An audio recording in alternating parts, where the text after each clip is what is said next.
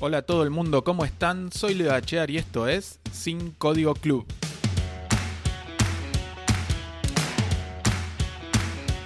Un podcast en el que vamos a hablar de técnicas y herramientas para que puedas llevar tu día a internet de una forma simple, sin programar, sin temas técnicos complejos, para que pases de la idea a tener tu proyecto online.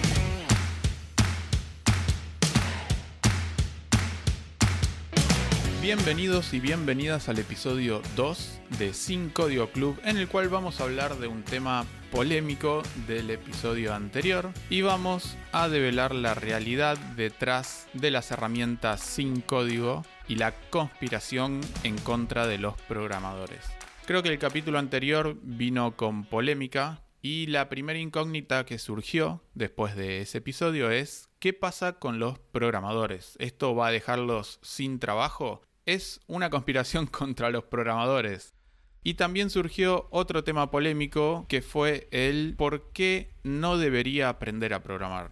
¿Por qué decís que no hay que aprender a programar? Si es lo que leo y escucho en todos lados, quiero hacer eso que todos dicen que es bueno y que tengo que estar haciendo. Así que voy a dar mi opinión al respecto, profundizando y aclarando algunos puntos. Primero quiero repasar y aclarar algunos de los temas para ir adentrándonos en las respuestas a estas preguntas. Una de las polémicas fue el que no necesitas aprender a programar para construir tu proyecto o negocio en Internet. Estuvimos hablando que programar es un tema complejo, que tiene sus vueltas y que claramente no es para todos, como escuchamos todo el tiempo y vemos que nos dicen.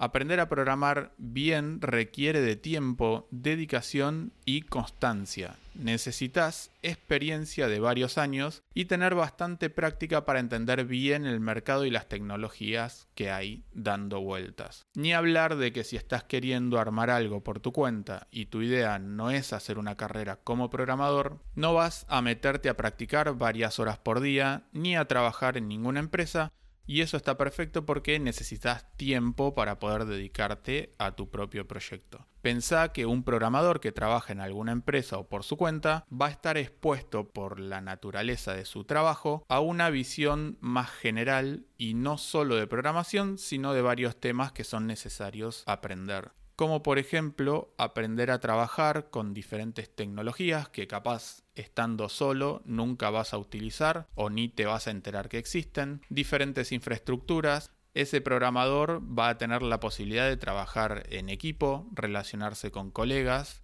teniendo a personas con más experiencia al alcance de la mano para poder preguntarle y que le ayuden a avanzar en lo que esté haciendo estar en un trabajo, aparte de darle todo lo que mencionamos y lo que no mencionamos, le va a dar muchísima práctica. Pensá que si está solamente un año trabajando de programador en una empresa, va a estar todos los días de la semana dedicándole 9 horas por día a lo mismo, aprendiendo y relacionándose con personas que están en el mismo ambiente. En ese año, este programador le va a dedicar 2.340 horas a aprender y practicar. Si bien no va a dedicar las 9 horas de trabajo a escribir código, va a estar con personas que están en la misma, en reuniones, en capacitaciones o charlas informales que van a girar todas en el entorno de la programación y las tecnologías que se estén usando. Si vos quisieras lograr lo mismo, toda esa experiencia tenés que generarla por tu cuenta para llegar a un nivel aceptable de programación y entre tus cosas, tareas y que seguramente te dedicas a otra profesión, podrías dedicarle con suerte y siendo optimistas dos horas por día a aprender a programar. O sea que en comparación, el año del programador en el que le dedica 2.340 horas a vos con esas dos horas por día que podrías llegar a dedicarle, te llevaría cuatro años y seis meses para tratar de igualarlo. O sea, un año contra cuatro años y medio. Y eso en la escala de perfiles de profesionales de la programación sería para llegar a un nivel bajo de experiencia, lo que se llama un junior. Hay buenos programadores con 3, 5 o 10 años de experiencia. Y ni hablar de que si querés hacer ese camino, tu idea en este punto quedó totalmente de lado. Estuvimos hablando también de algunas similitudes que tiene aprender a programar con aprender un idioma nuevo y dijimos que si bien no es exactamente lo mismo un lenguaje de programación que un idioma, aprender cualquiera de los dos requiere tiempo, dedicación, investigar y práctica. El punto más importante que podemos destacar entonces es que si querés aprender a programar bien y ganar experiencia, de entrada tenés que estar dispuesto a invertir mucho tiempo y a tener la constancia de dedicarle un momento todos los días para avanzar. Y uno de los puntos más importantes que nombramos, si no es que es el más importante, es tenés que estar dispuesto a retrasar tu idea, tu proyecto y congelarlo en el tiempo mientras estás aprendiendo. Y aún así, luego de que puedas lanzar tu proyecto programándolo, van a surgir cuestiones técnicas en las cuales vas a tener que enfocarte y es tiempo que vas a tener que sacarle al core o el tema principal de tu negocio. O sea que, resumiendo, no es un buen camino a mi parecer. En el episodio anterior también hablamos del tema de la idea en sí misma, sea que tenemos una idea de un proyecto nuevo o un nuevo servicio que queremos ofrecer, vamos a estar avanzando sobre supuestos, sobre hipótesis que nosotros mismos nos formulamos. Es por esto que hablamos de lo importante de validar la idea, tratando de invertir lo menos posible de tiempo y dinero, dos recursos escasos. Contamos que una idea por sí sola no vale nada, dijimos que tenés que sacar la idea afuera y exponerla a las personas para que los clientes te digan si están dispuestos a pagar por la solución que estás ofreciendo. Y luego, a partir de eso, ir mejorando con el feedback que te dan. Si lo principal es salir a validar la idea lo antes posible, no tiene sentido alguno ponerse a aprender a programar, siendo que lleva tanto tiempo aprenderlo como vimos. Con esto estaríamos estirando la salida de nuestro proyecto hasta que tengamos los conocimientos necesarios.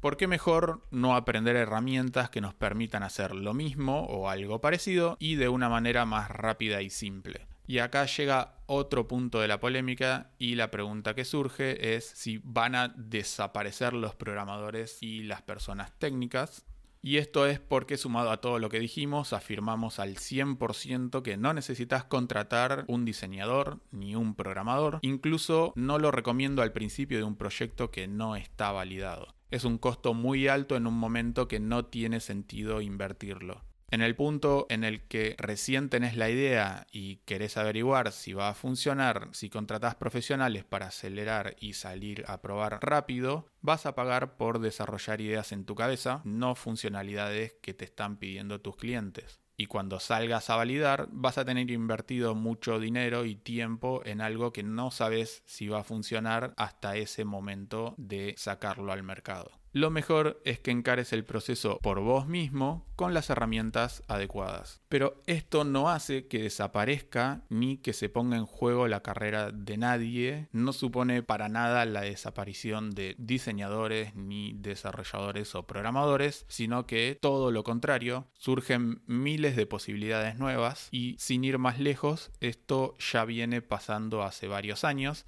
ya hay herramientas súper conocidas como WordPress con miles de funcionalidades para armar páginas web. Hay plataformas como Shopify, tienda nube y todas esas que simplifican la barrera, el costo y el tiempo de montar una tienda online. Esto lo que trajo es abrir más mercados y tecnologías para los programadores y lo que viene pasando es que se abrieron nuevos softwares los cuales se fueron adaptando, se fueron mejorando se necesitaron nuevas funcionalidades y todo esto lo vienen mejorando obviamente los programadores. Y ahora se está ampliando este espectro de herramientas a más opciones y está sucediendo algo similar para todo lo demás que no sea solamente una tienda online. Entonces se abre el juego a miles de chances para desarrolladores, diseñadores y personas técnicas y también para personas que no lo son perfiles con conocimientos en marketing, en finanzas, en organización de tiempo, en arquitectura, en lo que sea, ya pueden acceder a muchas herramientas para llevar sus ideas adelante sin la necesidad de programar. Estas personas tienen ideas, conocen sectores y problemas a solucionar que nunca se le podrían ocurrir a los programadores en el ambiente que se manejan. Esto abre la posibilidad de muchísimos mercados y nichos de negocio que antes no se estaban teniendo en cuenta. Y por la naturaleza misma de esos proyectos, cuando crezcan van a necesitar, adivinen de quién, de un programador para poder escalarlos a más personas. Y aparte de todo esto, voy a decir algo que capaz sea obvio para algunos, pero las herramientas no code o sin código también la desarrollan programadores. Y acá también se abre el mercado a muchas posibilidades más, ya que un programador podría encontrar un nicho de clientes que tenga un problema que todavía no esté solucionado y crear una plataforma o una herramienta que les solucione ese problema y se los haga más fácil. También podrían generar nuevas funcionalidades para herramientas que ya existen o nuevos templates o plantillas para herramientas de la actualidad. Y por más que suene irónico, las herramientas no code también ayuda a los programadores a desarrollar soluciones sin tener que programar. Cualquiera que tenga conocimientos de las posibilidades para construir herramientas que hay hoy en día, sabe que después de aprenderlas se te empiezan a cruzar un montón de ideas que te gustaría probar y validar a ver si funcionarían. Y para un programador esto se potencia todavía mucho más. El problema, como siempre, es que por más que seas un programador con experiencia, lleva tiempo armar una solución y tenerla lista para salir a probarla. Y acá estamos hablando de semanas o incluso meses. Con estas herramientas no code, hasta los programadores podrían beneficiarse al igual que cualquier persona y lanzar productos de forma rápida y económica en solo un par de días y si dan resultados, ahí sí dedicarle el tiempo necesario y construirlas sobre una base sólida que ya saben que funciona. Y en el medio de esa frase dije también que cualquier persona puede beneficiarse y es la idea que todos conozcan estas herramientas porque se está dando que personas de diferentes profesiones o áreas están haciendo proyectos personales que cubren problemas que a cualquier programador no se le hubiera ocurrido solucionar con lo cual surgen nuevas herramientas que solucionan problemas de muchas áreas diferentes y ahí se genera un círculo virtuoso.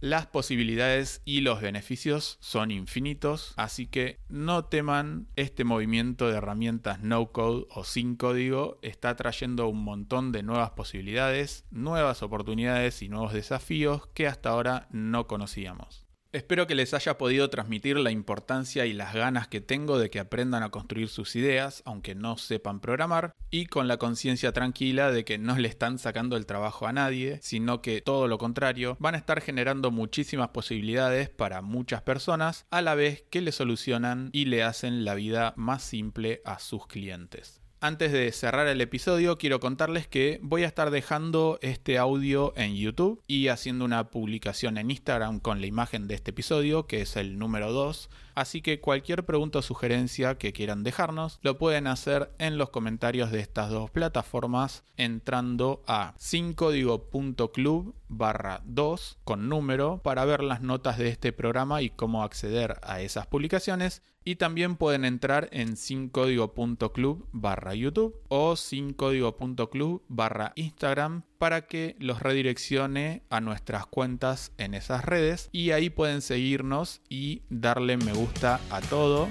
Así sabemos si lo que estamos haciendo les interesa y vale la pena que sigamos por este camino y también nos ayudan a crecer para que lleguemos a más personas. Y con esto ahora sí damos cierre a este capítulo. Espero que les haya gustado. Nos vemos en el próximo episodio.